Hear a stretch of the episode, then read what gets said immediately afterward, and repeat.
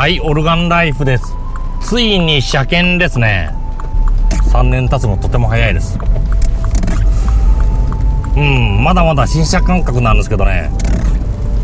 あ、なんか車って、まあ大体、1年も経たないうちに、新車感覚というものが、消える。今までのした車、まあ最初の車は中古でしたけど、次のワゴン R にしても、その次のスイフトにしても、買った喜びというのもなかったかな。まあ普通に生活用品としての車を買ったみたいな。あワゴン R の時はちょっと、なんか初めてのあの、背の高い車っていうことでちょっと感動しましたけど、それでも1年経てば、感動は薄れた。当然この新車感覚というもの、そういうものも薄れてきた。その中でこの車ミニ、なんか、今でもなんか新車感覚というか、ときめきがあるというか、なんだろう。やっぱし、んなん、まあ、決して車格的には高級車とは言えない、もっと高い車ありますからね。値段の問題かな。もし、この時にあの、同じ価格帯の国産車買ってたら、どうなのか。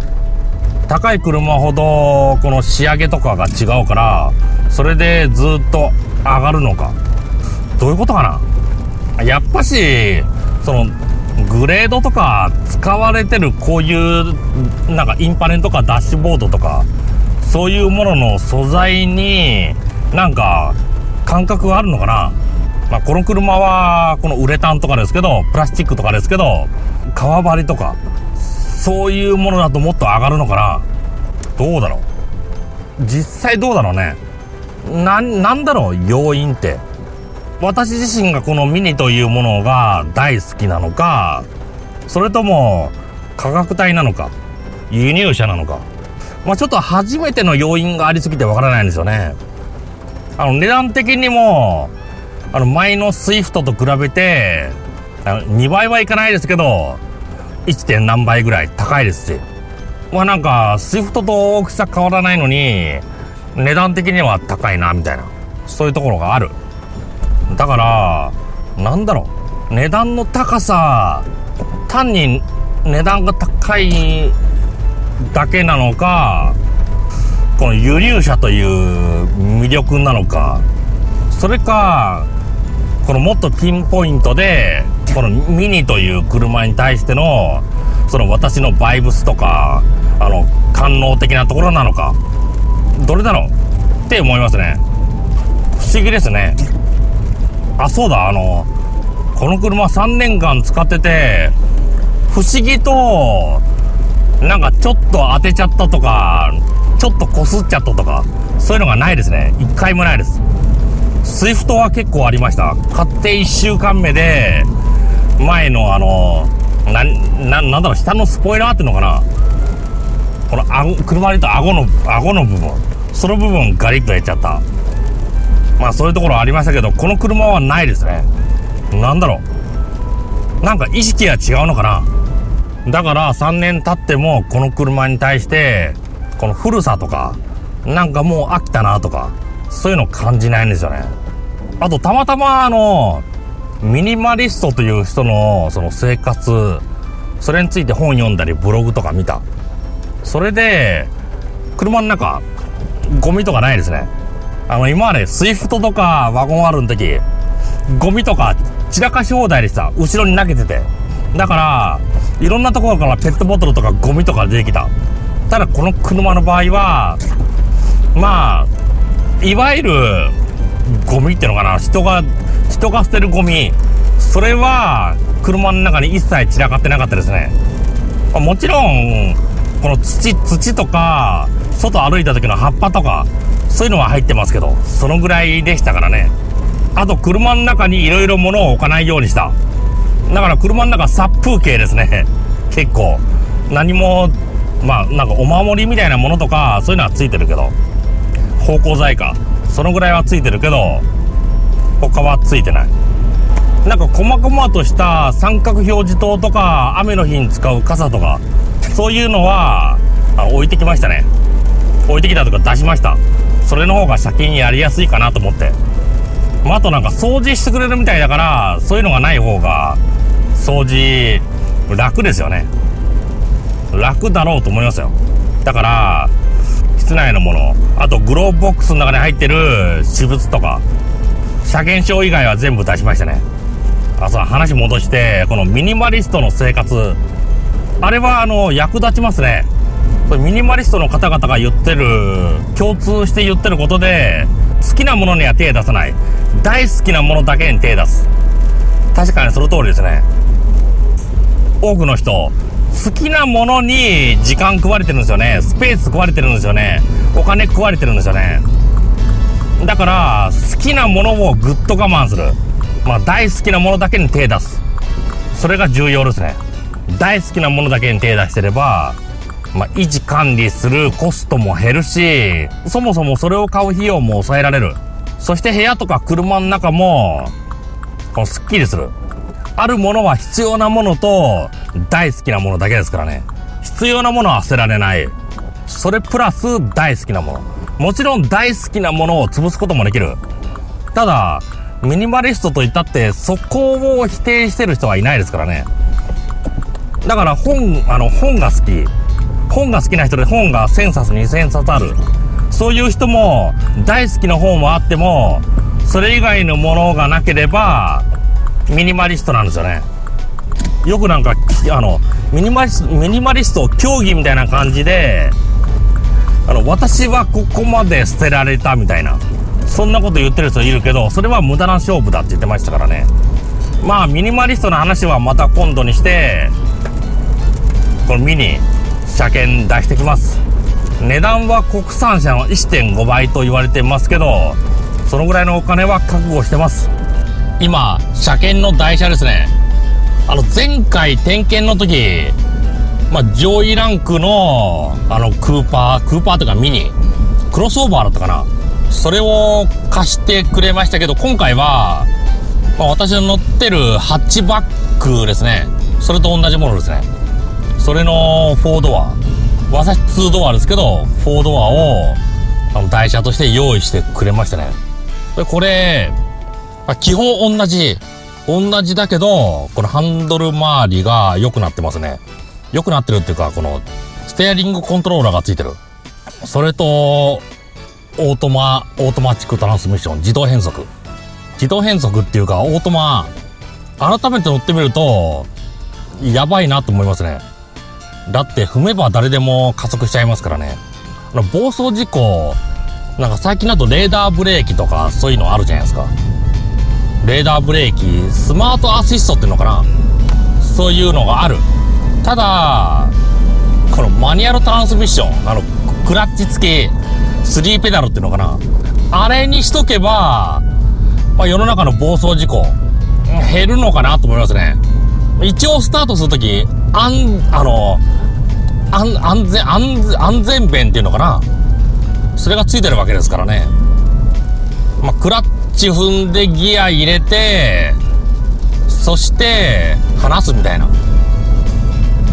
まあめんどくさいっちゃめんどくさいですけどまあ安全に関わるところだからこの2つのこの操作それが必要っていうのは、まあ、安全に関わってるのかなだから駐車場とかでの暴走事故、いろいろパニックになっちゃって、車を暴走させちゃう。そういうトラブル防止の一つとして、このオートマじゃなくて、マニュアルトランスミッション、いいのかなと思いますね。あのちなみに、マニュアルトランスミッションの普及率、ついに1%割っちゃったみたいですね。ほぼ99%、あの、オートマチック。いわゆるクラッチのいらない、このトランスミッションに変わってるみたいですね。まあ、どんどん絶滅種ではあると思うんですけどね。あれ、あの、スポーツカーとかだって、今、DCT、2ペダル式のオートマチックですよね。クラッチ操作不要の。実際、あ、そうだ、昔はオートマチックより、これマニュアルの方が早かった。多少早かった。ただ今、DCT の方が早いって言われてますからね。らそうなってくると、まあ、操作めんどくさい。そして速くもない。そういう3ペダルのマニュアルトランスミッション。それは絶滅するだろうって思いますね。ただ操作がめんどくさいから、まあ、意図した発信みたいなの。そういうのは防げるといういいところはあるのかな。まあ、あと、取得金額は安い。普通のオートマチックと比べると15万ぐらい。DCT と比べると20万ぐらい差があるんじゃないですかね。だから、そういう部分だけで役に立ってるのかな。そんな感じがしますね。あ、そうこの車クルーズコントロールがついてる。ん？あ、今クルーズコントロール有効になった。めっちゃ怖いわ。うわ危な。なんか嫌だ。切ろ。クルーズコントロールを入れる。そうすると今の速度で行って、それでなんか、ハンドルのスイッチを入れると、加速してく。すごいですね、これ。一定で走らせることができますね。まあ足は常にブレーキにかけてないといけないんですけどね。それブレーキを踏むと、どういうことこれ？あ、そういうことか。一回ブレーキをかけると、クルーズコントロールが無効になるのか。そういうことね。これいいですね。クルーズコントロール。ゆっくりだと起動できないのか。ある程度速度がないと。まあそうですよね。クルーズコントロールいいですね。つけときゃよかったって。ここまで便利だとは思わなかったですね。こうなったら自動解除じゃなくて、キャンセルボタンを、キャンセルボタンというかなんだ？クルーズコントロールのこのスイッチ。それを切るしかないみたいですね。あ、そうだ、昔、あの、会社の先輩が BMW 乗ってて、クルーズコントロール入れたら、車が思いっきり加速してった。あれめっちゃ怖かったんですよね。それ解除の仕方がわからないみたいな。車はどんどん加速していくみたいな。ただあの時もブレーキを踏んとけば解除できたのかな。だからクルーズコントロール。慣れてない時はブレーキに足をかけて、設定してください。あ、そうだ、友達の車にもクルーズコントロール。ホンダの車にもついてましたけど、あれ起動難しかったんですよね。起動の手順が煩雑だった。あれわざとそうしてるのかな下手にクルーズコントロールが入ると、まあ、車が暴走した感じに感じる。暴走した感じに感じるってくどいですけど。だから、あの、起動が難しいのかな。そう思うと、このミニのクルクルーズコントロールは、ボタンを押すだけ。これで40キロ、今40キロ設定で自動的に走ってくれますからね。30キロ前について作れないですけどね。今40。ここでキャンセルボタンを押せば、クルーズコントロールが復帰するんだ。そういうことね。今50キロで走ってて、それブレーキをかける。慣れてないと怖いですね。あの、いろんな車につけてほしいですね。クルーズコントロール、あ、もう今ついてるのか。そしたらに新しいやつだと、前の車をレーダーで感知して、それ自動的に車間も調整する。まあ、イコールスピードも調整する。そんなのついてますからね。次買うときは、多分、クルーズコントロールついてますよね。というより、それを通り越しちゃって、自動運転車とか、そうなっちゃうのかな？あ、そうだ、ミニの車検。3年目だと交換する消耗品が少ないけど、5年目になると増えるみたいですね。スパークプラグの交換とかも5年目では必要。だからメンテナンスパッケージに入った方がいいですよ、みたいな。そういうことを言ってた。だどうなのかな、メンテナンスパッケージ。入った方がいいのかな入らない方がいいのかなまあ、車検満了日までは、あの、猶予があるみたいですので、メンテナンスパッケージ。どうかな？入った方がいいかな？まあ、車検満了日まで考えますかミニの1回目の車検終わりましたね。特に問題はなかった。その車検費用全部込みで、12万ちょいですね。そのぐらいでした。うん、ただこれ、国産車の同クラスと比べて、ちょい高いぐらいかなって思うんですけど、これメンテナンスパッケージの割引が含まれてますね。あの、オイル交換。あと消耗品類、そういうものの交換費用が割り引かれてますので、もしメンテナンスパッケージ入ってなかったら、国産車の1.5倍ぐらいかな。そんな感じがしますね。まあ、ちょい高い感じがするというか、私、いわゆる正規ディーラーで車を買うの初めて。あの、今まで、今まで国産車、正規ディーラーというより、あの、地元の車屋さんみたいなところ、あの、いろいろな車を売ってるようなところ、ディーラーというか、もう、こっちの方だとモータースって言われるところ、そういうところで買ってましたね。だから、車検費用とか、正規ディーラーと比べると安かったかもしれない。だから、私の比較は、あの、国産車の、いわゆる、あの、ディーラーじゃない店、モータース。それと、あの、今回の輸入車。それの正規ディーラー。その比較ですので、非常に大きい差があるのかなと思いますね。まあ、あと、今回の車検とは全然関係ないですけど、車検でくれた車、台車、オートマでした。オートマクルーズコントロール付き。で、私の車、マニュアルトランスミッション、レバー式っていうのかなあの、めんどくさいですね。まあ安いの買ったから、お前が悪いだろうって言われそうだけど、確かに。確かに、安い。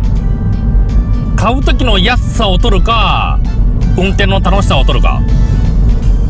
どっちがいいのかな多少高くても運転が楽しい。安いけど、運転が楽しくない。どっちがいいです？どっちがいいですかね車検費用、細かくは12万1000いくらですね。12万1000。まあ、車検の普通の値段かなとは思うんだけど、先ほど言ったみたいに、メンテナンスパック入ってなかったら、今回必須なものって、オイル交換とか、あと、マイクロフィルターってどっちのフィルターだ？このエアコンのフィルターかな？まあそこら辺で2万から3万ぐらいアップするみたい。だからやっぱし国産車の1.5倍ぐらいかな。そのぐらいかもしれないですね。まあ輸入車、安くはないですね。だからなんかなんだろうあの、車を移動手段と考えれば、その自分のその趣味、それを車の方に投入したぐらいかなって。そんな感じの、そんな感じの感情になるのかな？あ、そら、メンテナンスパック、入っとくこと強くお勧めしますね。結構消耗品類とかの交換、輸入車って頻繁に行うんですよね。なんかメンテナンスカウンターみたいなものが内部に入ってて、距離数とか時間とかで、あの、勘定されてるみたい。それを超えると変えてください。そんな感じみたいですね。まあ、長く乗りたければ、指示に従うのがいいのかな？でもどうなのかな？あの、メンテナンスパック通り従ってても、国産車と同じように壊れるところは壊れる。そういうものですよね。だからやっぱし、輸入車高いかなって。そんな感じがしますね。高いけどなんか上がるものがある。そういう人はいいかもしれないですね。ただ、うわーっという値段、それはないですね。なんか周りが騒いでるほど、めちゃくちゃな壊れ方するとか、そういうのはないですね。ここ最近良くなってきたってことかな。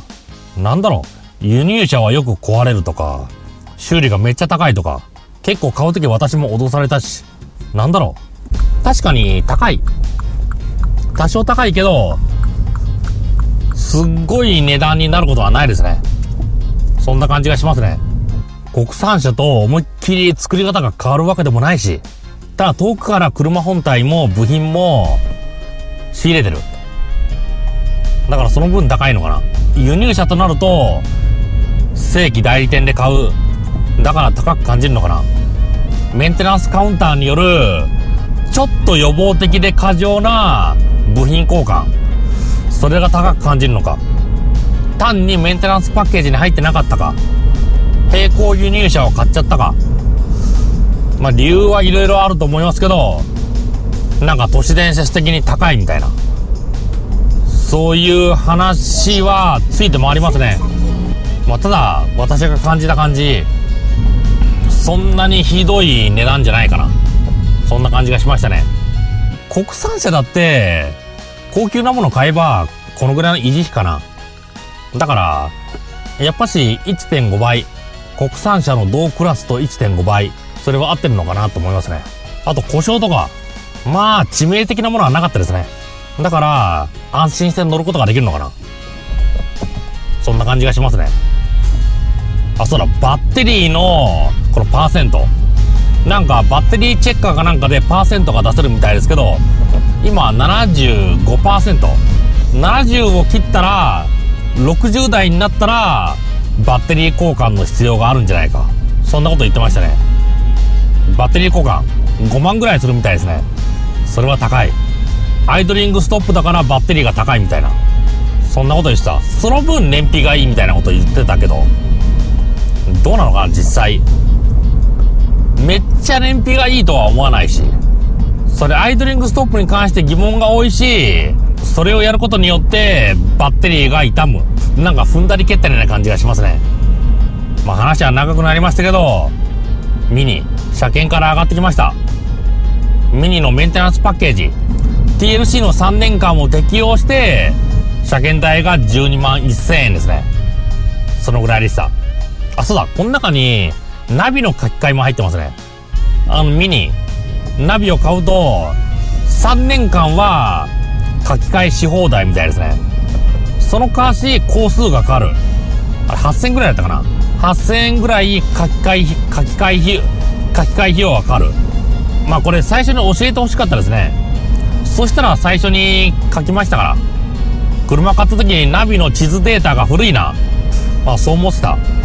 まあ書き換えるのにお金必要だし。しかも、3年間経ってない時に、ナビの書き換えパッケージの案内が来るから、これって別途入らないと書き換えできないのかなって思ってたら、今回の車検の時に、もう最後だからナビの書き換えやりましょうよみたいなことを言われた。ええー、って。できるんだって。これ知ってたら、買った時にやってましたよ。古かったですから。川の上走ったり、山の中走ったり、新透明がなかったり。そんなこと感じてたから、ナビの書き換えの権利があればやってましたよ。まあ、それはちょっと残念ですね。まあ、これから新しいですからね。ここで新しくしとけば、まあ大丈夫かな。昔乗ってた車も、15年ぐらいナビ、CD とか DVD 書いてなかったから、だから使いますよね。それと最近スマホナビとか多いから、別に車のナビいらないみたいな。そんなところもありますから。まあ、この話はまた今度にして、ミニの1回目の車検終わりました。では、バイバイ。